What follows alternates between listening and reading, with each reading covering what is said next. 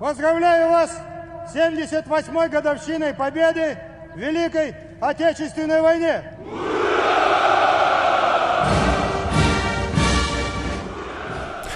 So ähnlich hört sich das an, wenn Wladimir Putin der Welt zeigt, wie toll die russische Armee ist. Heute zur Militärparade in Moskau am Tag des Sieges über die Wehrmacht im Zweiten Weltkrieg. Dazu schalten wir gleich zu unserem Russland-Korrespondenten. Danach ja, da erleben Sie eine Premiere im Podcast für Deutschland. Wir sprechen mit dem Militärexperten Nico Lange von der Münchner Sicherheitskonferenz. Von ihm stammt die viel zitierte Studie How to Beat Russia. Kann er uns erzählen. Und am Ende schauen wir dann nochmal kurz auf unsere Regierung. Scholz hat beim Europatag in Straßburg gesprochen. Baerbock den chinesischen Außenminister getroffen. Lindner dagegen wurde in China erstmal ausgeladen legen wir los. Herzlich willkommen beim FAZ-Podcast für Deutschland. Heute ist Dienstag, der 9. Mai. Mitgearbeitet hat Jennifer Brückner. Vielen Dank dafür. Ich bin Andreas Krobock. Schön, dass Sie dabei sind.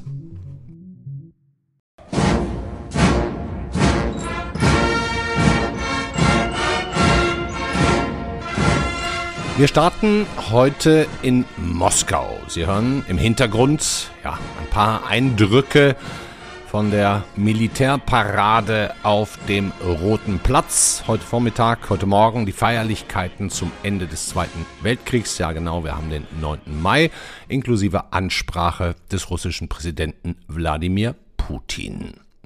Wir sind jetzt hoffentlich verbunden mit unserem Russland-Korrespondenten Friedrich Schmidt, der, das muss ich vorweg sagen, nur sehr wenig Zeit hat, gerade unterwegs ist. Ich hoffe, die Leitung bleibt stehen.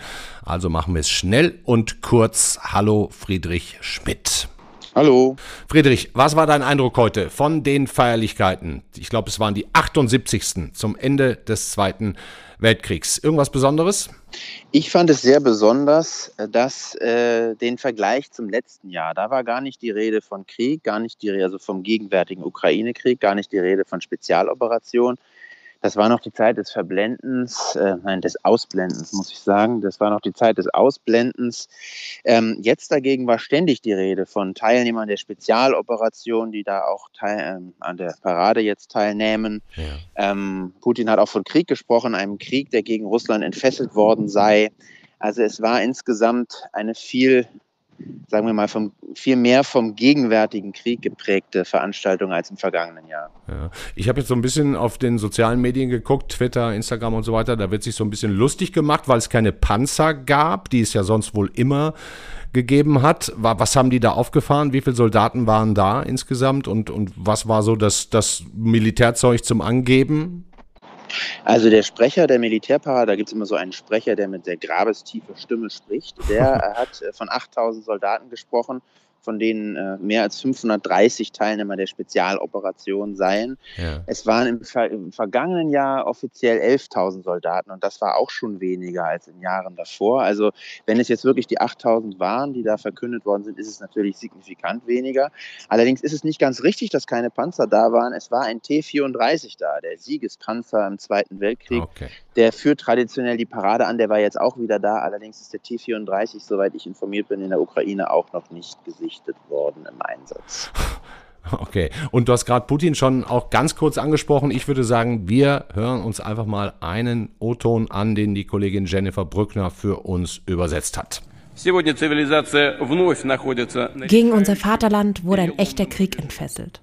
Sie versuchen, unser Land zu zerstören, aber wir haben den internationalen Terrorismus zurückgeschlagen.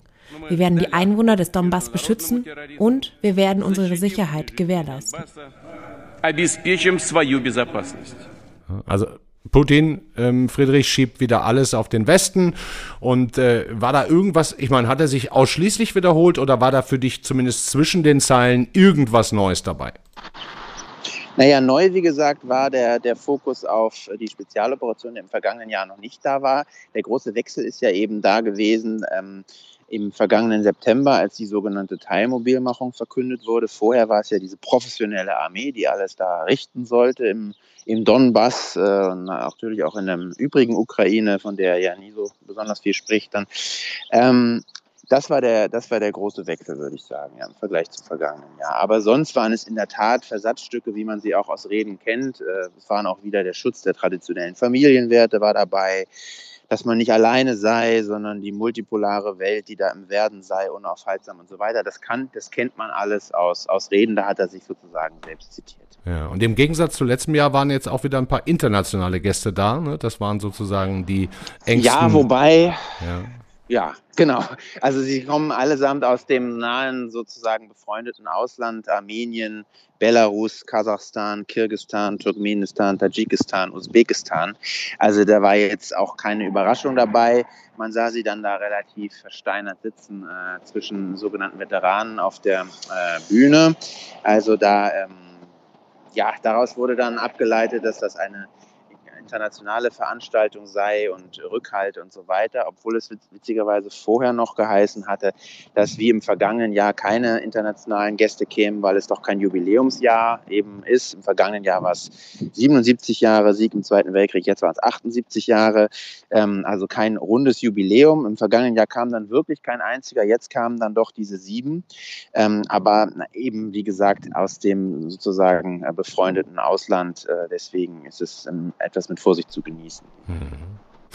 Wladimir Putin tut ja seit Kriegsbeginn innerhalb Russlands nichts anderes, als dem Volk zu erzählen, dass er und dass Russland angegriffen wird. Ähm, nehmen die Russen ihm das immer noch ab? Wie wird die Veranstaltung heute in Russland wiedergegeben? Wie ist das, wie ist das Stimmungsbild, würdest du sagen gerade? Das kommt ganz drauf an, mit wem man spricht. Man kann immer noch Leute treffen, die ähm, sich bemühen, äh, die eher schwierige Lage so gut es geht auszublenden. Man kann auch Leute treffen, äh, die natürlich voll des Entsetzens sind über das, was da passiert, die aber aus Angst vor Repressionen schweigen. Ich habe jetzt in letzter Zeit weniger Leute getroffen, die irgendwie da noch vor Siegeszuversicht äh, irgendwie bersten, aber das kann auch an mir persönlich liegen. Okay, wir werden garantiert in den nächsten Wochen und Monaten da noch drüber sprechen. Ich merke schon, unsere Verbindung wird auch schlechter. Danke dir sehr, lieber Friedrich Schmidt, dass du uns trotz extremer Terminnot ähm, gerade zur Verfügung gestanden bist und äh, wünsche dir alles Gute. Dankeschön. Ja, danke, danke.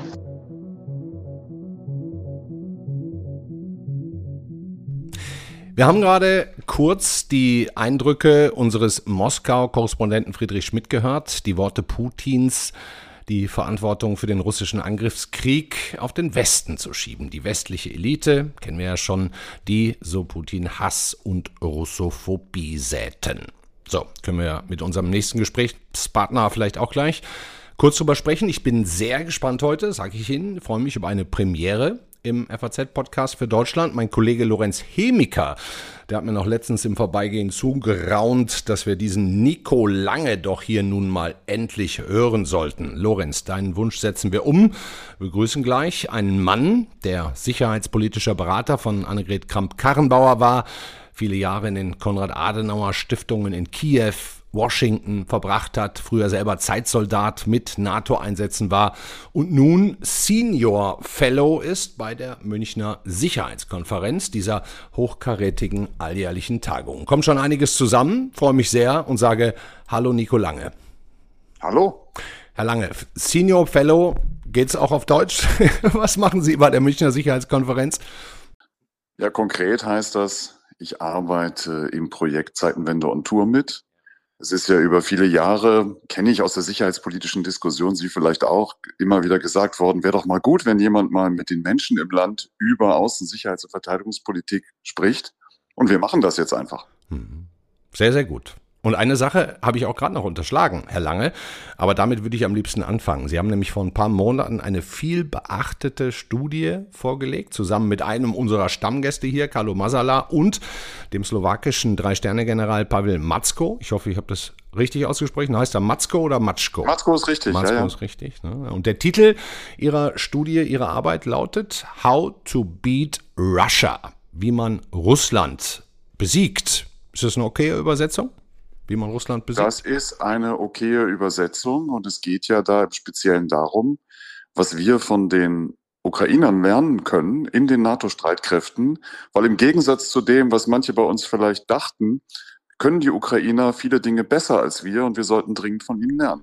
Also die Ukraine hat ihnen da definitiv als Vorbild gedient, zum Beispiel mit der Offensive Cherson letztes Jahr August bis, ich glaube, November und so weiter. Ja, und vor allen Dingen die gesamtgesellschaftliche Verteidigung der Ukraine, wo nicht nur die Streitkräfte das Land verteidigen, sondern jeder mitmacht, alle beteiligt sind. Das kennen wir vielleicht jetzt in der NATO ein bisschen näher durch Finnland, wo es das auch als Prinzip gibt und wo das beibehalten wurde. Aber ich glaube, wir müssen da in anderen NATO-Ländern, auch in Deutschland, noch was tun, um in der Frage gesamtgesellschaftliche Verteidigung weiterzukommen.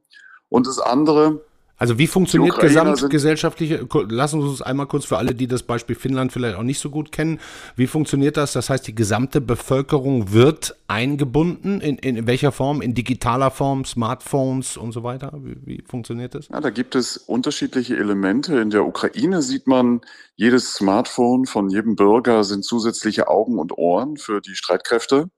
Und man kann zum Beispiel russische Streitkräfte fotografieren oder Technik fotografieren oder Kolonnen filmen. Und es gibt dann Kanäle, wo man die Dinge hinsenden kann. Da werden sie ausgewertet. Die Geolocations werden bestimmt und die Ziele werden dann oft sogar bekämpft.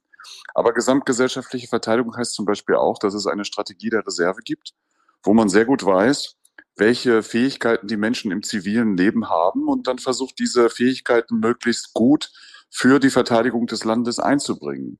Und in Finnland zum Beispiel gibt es ja 900.000 äh, Reservisten. Das ist ja für ein Land dieser Größe wirklich beeindruckend viel. Mhm. Wie viel haben wir im Vergleich dazu in Deutschland? Haben Sie es im Kopf? Ja, in Deutschland gab es mal viel mehr. Es gibt eine neue Strategie der Reserve, die erst vor einigen Jahren verabschiedet wurde. Also da ist man gerade das dabei, das System wieder aufzubauen. Zum Beispiel ja auch mit dem Freiwilligendienst im Heimatschutz, der relativ neu ist. Und das ist so ähnlich, wie das in Finnland ist hm. und wie es jetzt auch in der Ukraine praktiziert wird. Also, dass man Reservist ist, dass man seine zivilen Fähigkeiten einbringen kann, dass man aber auch Wehrübungen vor allen Dingen zu Hause macht, in der Nähe seiner Heimat, gemeinsam mit anderen, um vorbereitet zu sein für Krise und Gefahr.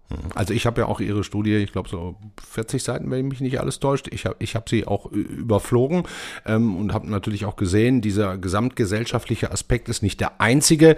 Wenn Sie es mal in, in Kurzform nochmal zusammenfassen müssten, die Essenz, wie neben der gesamtgesellschaftlichen Beteiligung, wie besiegt man denn Russland, Herr Lange?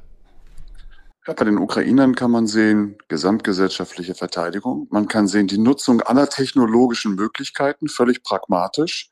Und da sieht man zum Beispiel, dass die Ukrainer IT-Systeme entwickeln, Daten nutzen und dabei Dinge tun, die sie in zehn Monaten entwickelt haben, die bei uns in der Entwicklung zehn Jahre dauern würden und zehnmal so teuer wären und dann möglicherweise gar nicht so gut funktionieren. Also Offenheit für Innovation, für neue Dinge, die Nutzung aller Technologien, Datenübertragung. Da wird ja, die Daten werden ja über Starlink, also eine Low Orbit Satellite Constellation übertragen. Und aber auch, das klingt paradox, aber so etwas wie dezentrale Strukturen in den Streitkräften, also sehr viel Verantwortung für Führungspersönlichkeiten auf unteren und mittleren Ebenen, die da frei ihre Entscheidungen treffen. Mhm. Und die Ukrainer tun ja Unerhörtes. Die äh, treffen sich in einem Raum und besprechen dann Dinge mündlich und machen dann einfach das, was sie miteinander besprochen haben.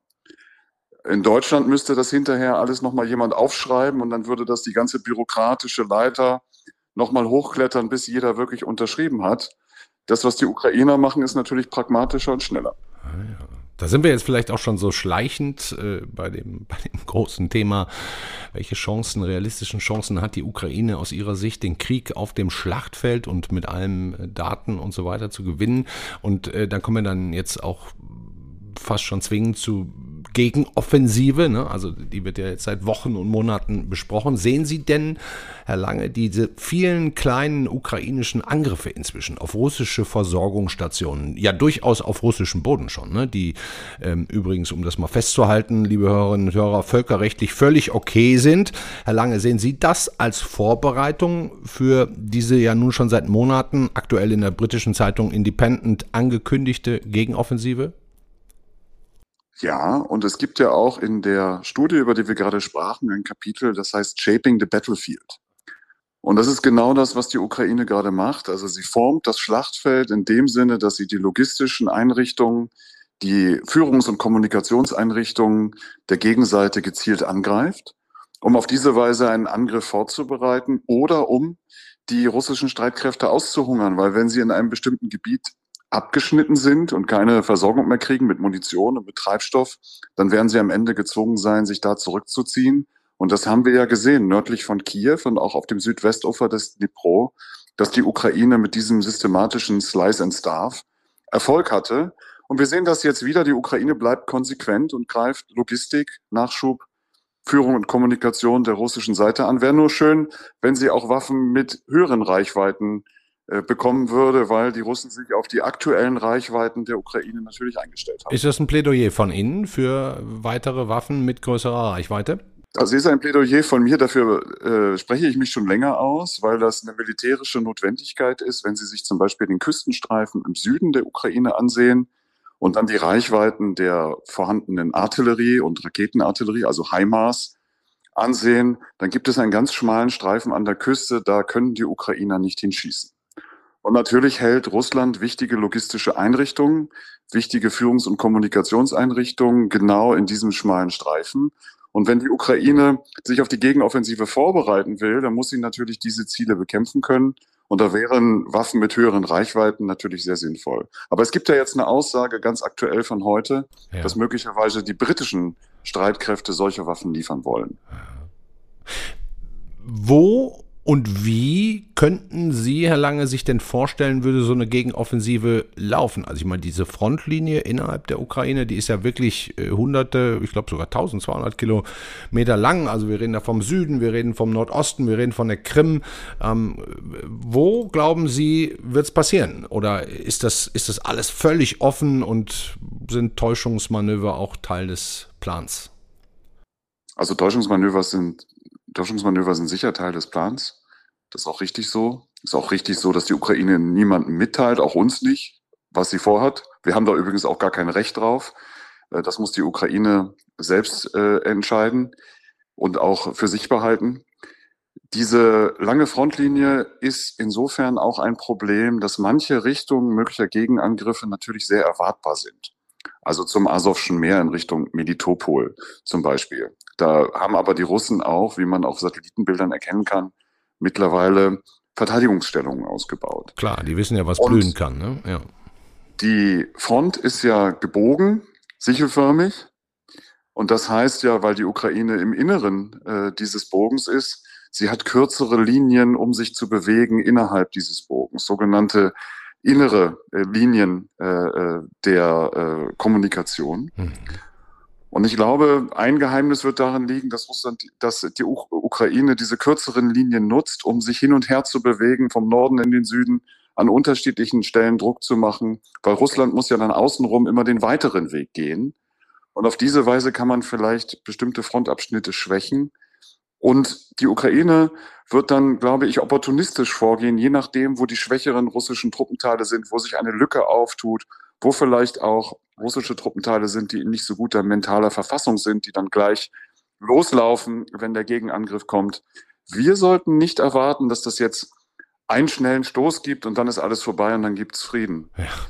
Die Gegenoffensive muss man sich, glaube ich, eher als ein aufeinander aufbauendes Set von mehreren Operationen vorstellen. Und wenn die Befreiung des Südwestufers des Dnipro bei Cherson drei Monate gedauert hat, von August bis November im vergangenen Jahr, dann gewinnt man auch eine Vorstellung dafür, dass das eben länger dauern kann. Wir können ja vielleicht noch mal ganz kurz, Herr Lange, äh, auf eine der aktuellen Reden des ukrainischen Präsidenten Volodymyr Zelensky schauen oder vielmehr hören. Ähm, da geht es jetzt um den Feiertag des Kriegsendes, den, des Zweiten Weltkriegs. Den haben die Ukrainer jetzt auf den 8. Mai gelegt und äh, anders als die ähm, ähm, östlicheren Staaten und haben auf den 9. Mai den Europatag gelegt. Wir hören mal kurz Zelensky. Heute habe ich das entsprechende Dekret unterzeichnet. Und ab morgen, dem 9. Mai, werden wir jedes Jahr unserer historischen Einheit gedenken. Der Einheit aller Europäer, die den Nationalsozialismus vernichtet haben und den Ruskismus besiegen werden. Ja, umgelegt. Ich habe mir jetzt kurz von unserem Haushistoriker Peter Sturm auch nochmal erklären lassen, warum eigentlich die einen das Weltkriegsende am 8. Mai und die anderen am 9. Mai feiern. Das war heute Morgen Thema bei uns in der Konferenz und wir haben gedacht, das lösen wir für Sie auch nochmal eben schnell auf.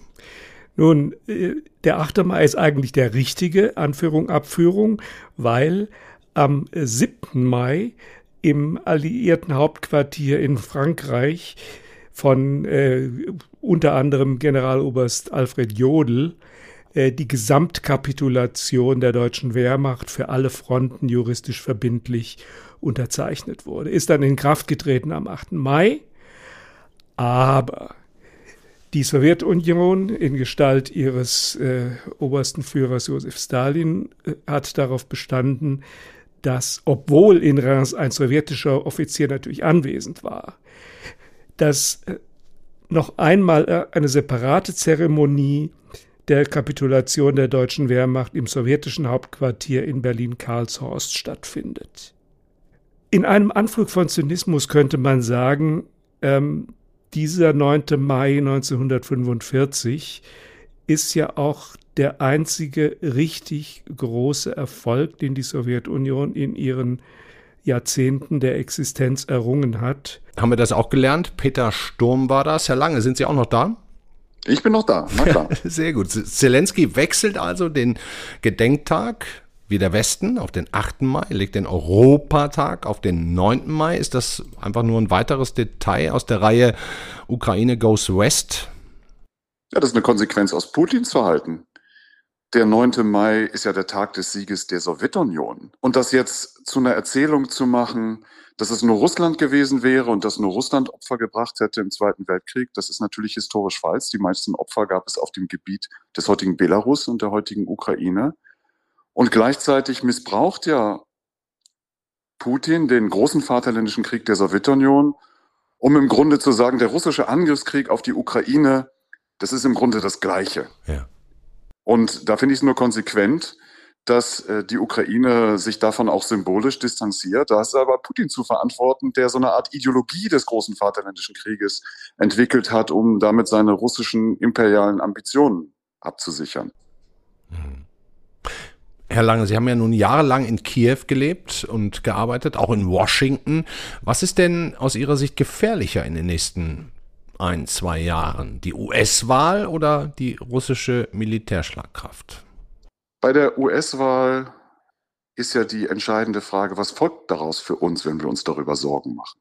Ich höre viele, die sagen, oh, oh, oh, Trump kandidiert vielleicht und wir machen uns da Sorgen.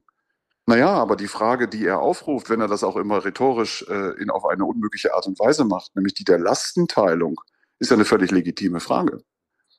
Also die Europäer tun das ja nicht für Trump, wenn sie mehr für ihre eigene Sicherheit tun. Und ich glaube, man stellt sich am besten auf, auch für eine Situation, in der vielleicht der Wahlkampf und die Zeit nach der Wahl in den USA schwierig wird für uns, indem man die Frage, wie können eigentlich europäische Staaten innerhalb der NATO die Ostflanke der NATO sichern, ohne immer sich zu 100 Prozent auf die Amerikaner verlassen zu müssen? Wie können wir die Luftverteidigung in Europa sicherstellen als Europäer innerhalb der NATO? Lieber diese Fragen konkret beantworten, als immer nur zum Ausdruck bringen, dass man sich Sorgen macht. Ja. Letzte Frage, Herr Lange. Viele Ihrer Vorgänger hier als Militärexperten in den Sendungen, ähm, die sorgen sich von so einer Art Frozen Konflikt, der auch noch länger dauert als bis zur US-Wahl, US-Wahl und uns im Westen auch lange dazu zwingt, weiter Waffen, weiter Kriegsgerät zu liefern, ohne dass wir vielleicht besondere Verschiebungen erkennen. Wie könnten Sie sich denn überhaupt, und das frage ich eigentlich hier jeden, ähm, ein Ende des Krieges vorstellen? Wir haben an einem frohen Konflikt überhaupt kein Interesse. Das ist ein Fehlschluss zu denken, man muss das jetzt da einfrieren und dann kann man das irgendwie stabilisieren und dann geht es weiter. Dann haben wir dauerhaft einen Hort der Instabilität und des potenziellen Wiederausbruchs des Krieges direkt in Europa. Ja. Wir müssten gelernt haben, meiner Meinung nach, dass doch die europäische Sicherheit nicht nur davon abhängt, dass jetzt Russland einen Krieg begonnen hat, sondern sie hängt direkt davon ab, wie dieser Krieg endet. Da haben wir ein Interesse dann. Und es wäre gut, wenn wir alles tun, was notwendig ist, damit die Ukraine das Völkerrecht wiederherstellen kann. Das ist übrigens auch das beste Signal an alle anderen, die imperialen Ambitionen haben. Und das heißt, die Ukraine muss Souveränität wieder gewinnen über ihre Grenzen aus dem Jahr 1991. Das sind ja auch die, die wir völkerrechtlich anerkannt haben. Ja. Also den Krieg im besten Fall gewinnen. Naja, den Krieg gewinnen in dem Sinne, dass man Russland aus der Ukraine vertreibt. Man darf sich dann nicht der russischen Propaganda hingeben, die sagt, oh, wenn wir da nicht ähm, ein Stück der Ukraine kriegen, dann bricht Russland zusammen. Oder dann ist es eine existenzielle Frage für Russland. Niemand will nach Moskau marschieren. Eigentlich wollen alle ja nur von Russland in Ruhe gelassen werden. Ja. Und äh, das halte ich für militärisch möglich, dass man Russland aus der Ukraine wieder vertreibt, wenn wir das Notwendige tun. Wenn wir das Notwendige tun.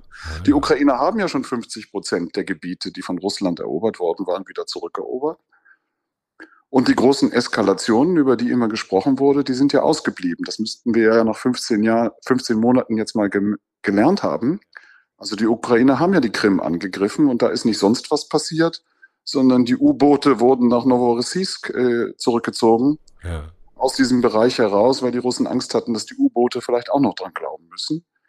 Jedenfalls immer zu denken, wenn die Ukraine zu viel gewinnt, dann wäre das irgendwie schlecht. Das ist, glaube ich, so eine Form der Selbstabschreckung, die wir im Westen haben. Da, damit sollten wir aufhören. Ah, sehr interessantes Wort, Selbstabschreckung. Aber dennoch sehr optimistische äh, Worte zum Ende. Ähm, ich ich sage ganz herzlichen Dank. Spannendes Gespräch. Nico Lange, Senior Fellow bei der Münchner Sicherheitskonferenz. Äh, hat Spaß gemacht. Hoffentlich bis bald. Dankeschön. Sehr gerne. Bis bald.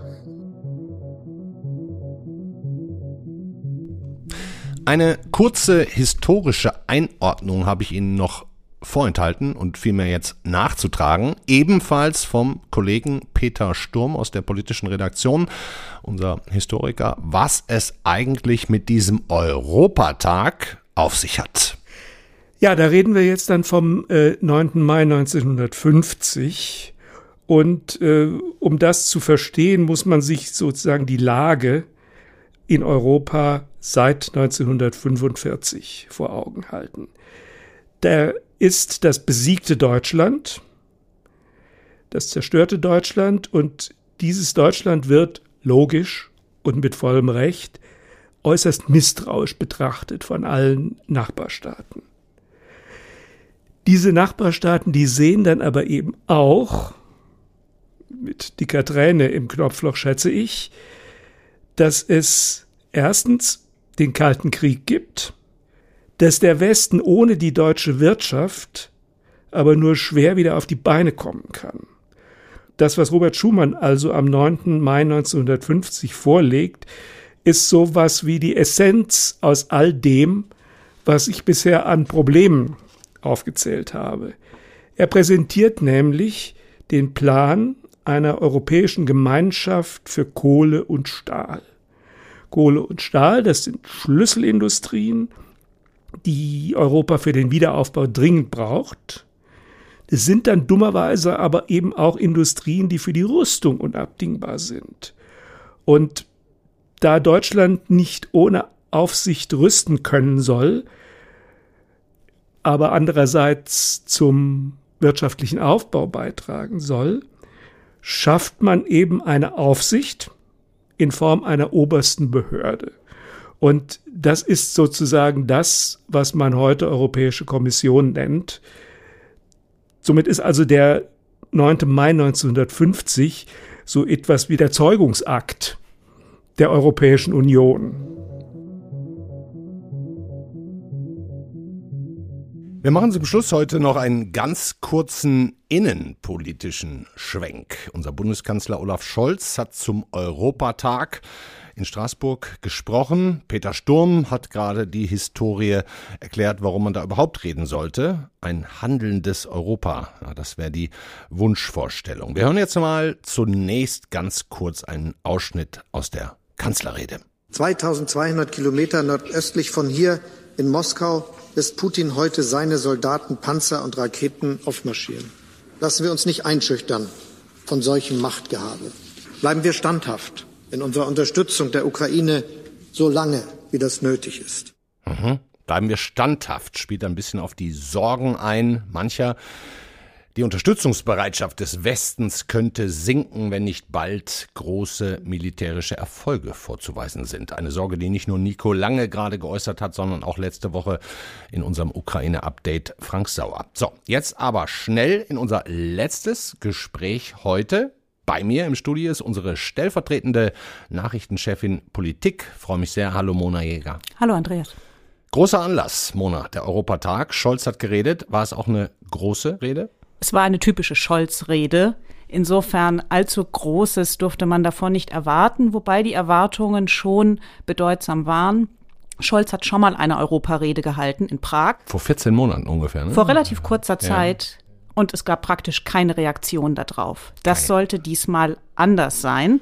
Und bedeutsam war, dass Scholz vor allen Dingen gegen Macron ausgeteilt hat. Ah, ja. Macron hat nämlich vor kurzem klargemacht, dass er sich unabhängiger von Amerika sehen will.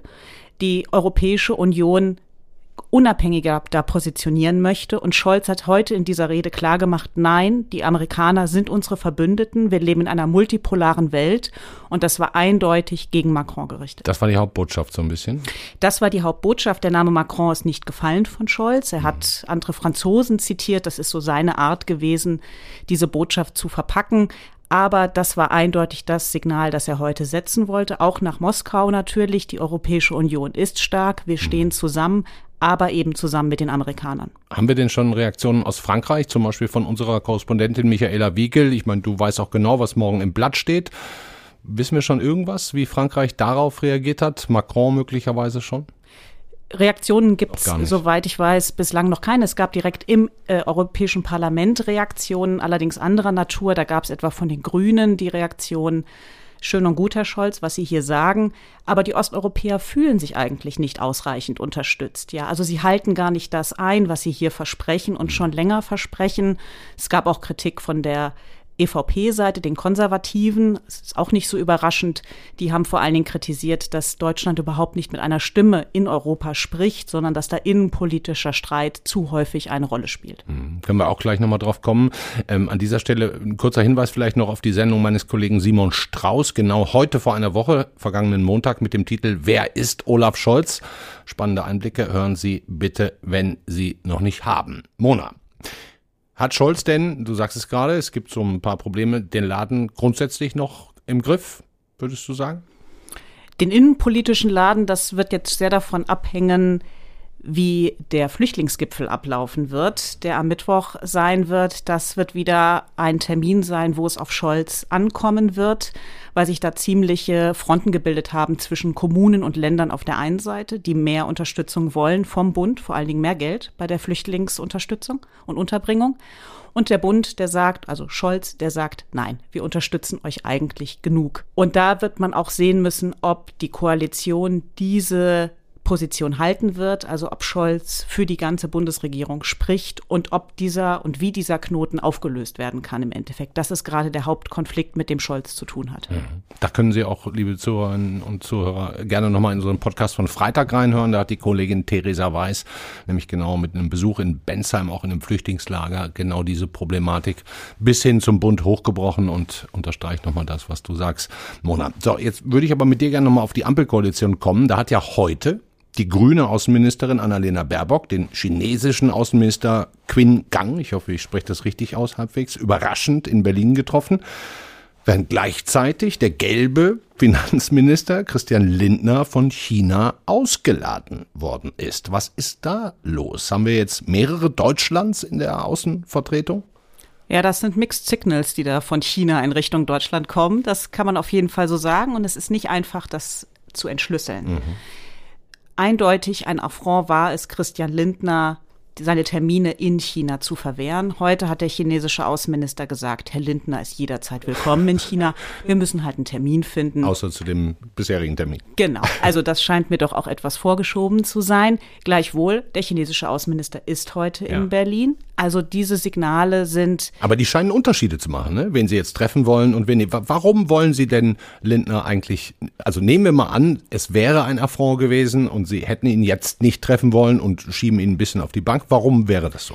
Die FDP und Christian Lindner ist ja nicht nur Finanzminister, sondern auch FDP-Vorsitzender, hat in der Taiwan-Frage eine sehr starke Position unterstützt Taiwan. Ähm, die Ministerin, FDP-Ministerin Stark-Watzinger war vor kurzem in Taiwan und hat damit aus chinesischer Sicht einen Affront ihrerseits produziert. Ja.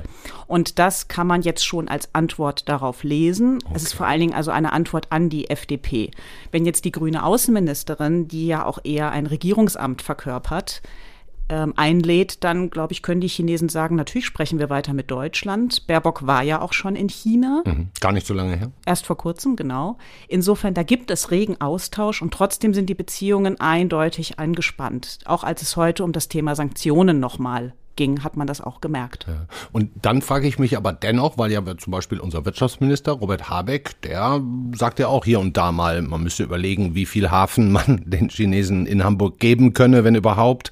Ähm, warum wird da nicht dann auf einen Sack geprügelt bei den Grünen, sondern man trifft halt Baerbock, aber Lindner, der ja jetzt als Finanzminister auch nicht ein geringes Amt bekleidet in Deutschland, den nicht. Wie können die da sich erlauben, Unterschiede zu machen? Wie müssten wir eigentlich reagieren darauf? Die Abwägung der Chinesen können wir nicht genau kennen, was äh, sie zu welchem Verhalten führt. Meine Vermutung ist, die Ausladung von Lindner ist im Grunde ohne größeren politischen Schaden zu haben. Sie okay. haben ihr Zeichen gesetzt. Sie haben klargemacht, wir lassen das mit uns nicht machen. Die Chinesen, für die ist die Taiwan-Frage eine existenzielle Frage. Insofern, glaube ich, war ihnen dieses Signal wichtig. Aber auch die Chinesen haben überhaupt kein Interesse daran, jetzt einen großen Eklat mit Deutschland auf wirklich höchster Ebene zu provozieren. Insofern glaube ich, dieses Verhalten, zweigleisig zu fahren, ist, glaube ich, ganz im Sinne Chinas. Also kleine Ohrfeige, aber kein K.O.-Schlag. Genau es geht weiter. Aber eine kleine Bestrafung und man nimmt das nicht einfach nur hin. Ja, und es gab ja heute auch in der Pressekonferenz mit Annalena Baerbock kritische Stimmen. Also die EU plant ja Sanktionen gegen auch chinesische Unternehmen ja. zu verhängen, wenn sie eben zum Beispiel Russland unterstützen, ja. um diese Sanktionen zu umgehen.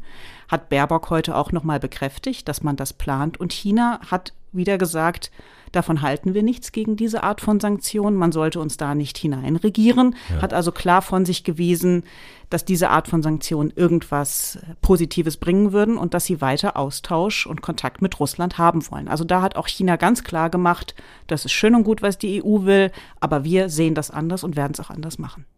Mona, letzte Frage. Du bist ja auch ins Zeitungsgeschäft eingebunden. Das wird morgen stattfinden in der FAZ auch in mehreren Texten? Absolut. Thomas Kutschka, unser Korrespondent in Brüssel, hat sich die Scholz-Rede angeschaut ja. und wird das ausführlich darlegen. Nikolas Busse wird es auf dem Leitglossenplatz prominent kommentieren. Und auch die äh, Reise des chinesischen Außenministers nach Berlin werden wir entsprechend covern. Werde ich lesen, heute Abend im E-Paper und dann wahrscheinlich auch auf Faznet und F Plus zu finden. Also auch da ist es zu finden, ist, absolut. Ist es zu finden, liebe Hörerinnen und Hörer. Wenn Sie noch nicht das F Plus Abonnement haben, bitte gucken Sie es mal an. Ist wirklich ziemlich gut. Dankeschön, Mona Jäger. Sehr gerne. Ja, das war der FAZ-Podcast für Deutschland an diesem Dienstag, den 9. Mai. Ein paar Links hängen in den Shownotes. Ansonsten bleibt mir nichts anderes mehr übrig, als Ihnen heute noch einen schönen Abend zu wünschen und auf die Sendung morgen hinzuweisen. Sandra Klüber sitzt am Mikro und erzählt Ihnen was über die bevorstehenden Türkei-Wahlen. Machen Sie es gut, schönen Abend, ciao.